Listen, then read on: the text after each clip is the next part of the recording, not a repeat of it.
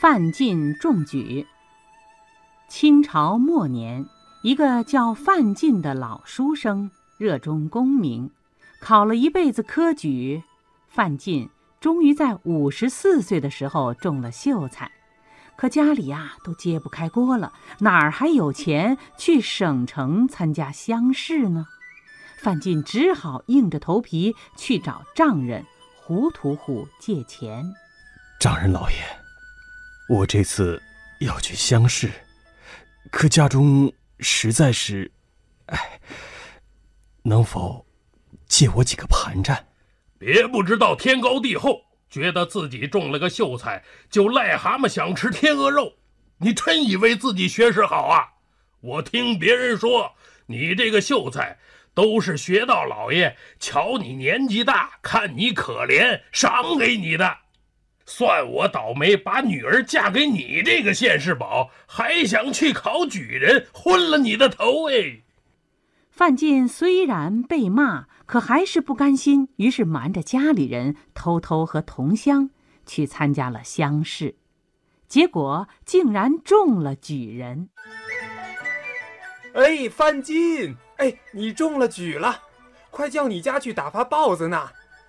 你知道我家已经穷得连饭都吃不起了，你就别拿这话来诓我了。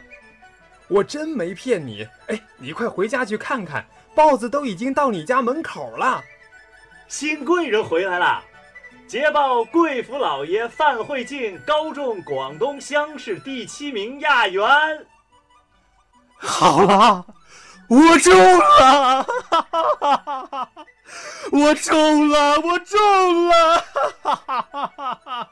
这范进好不容易中了举，居然欢喜疯了！哎，糊涂户，就你镇得住范进？你甩两个耳刮子，把范进喉咙里的痰打出来，他就清醒了。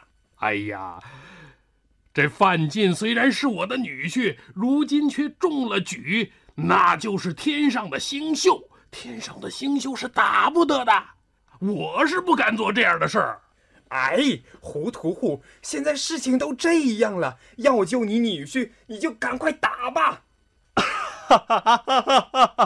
我中了！这该死的畜生！我中你你中什么了你？哎啊哦，丈人老爷，您……哎呀，贤婿呀！刚才我是不得已呀，这这这，你们大伙看看我这个贤婿啊，才学又高，相貌又好，就是城里头的那个张府、周府这些老爷，也没有我女婿这样体面的相貌啊。如今更是中了举，哎，我早就说我女儿啊有福气相，毕竟要嫁与个老爷。如今呢，哎，果然不错呀。Thank you.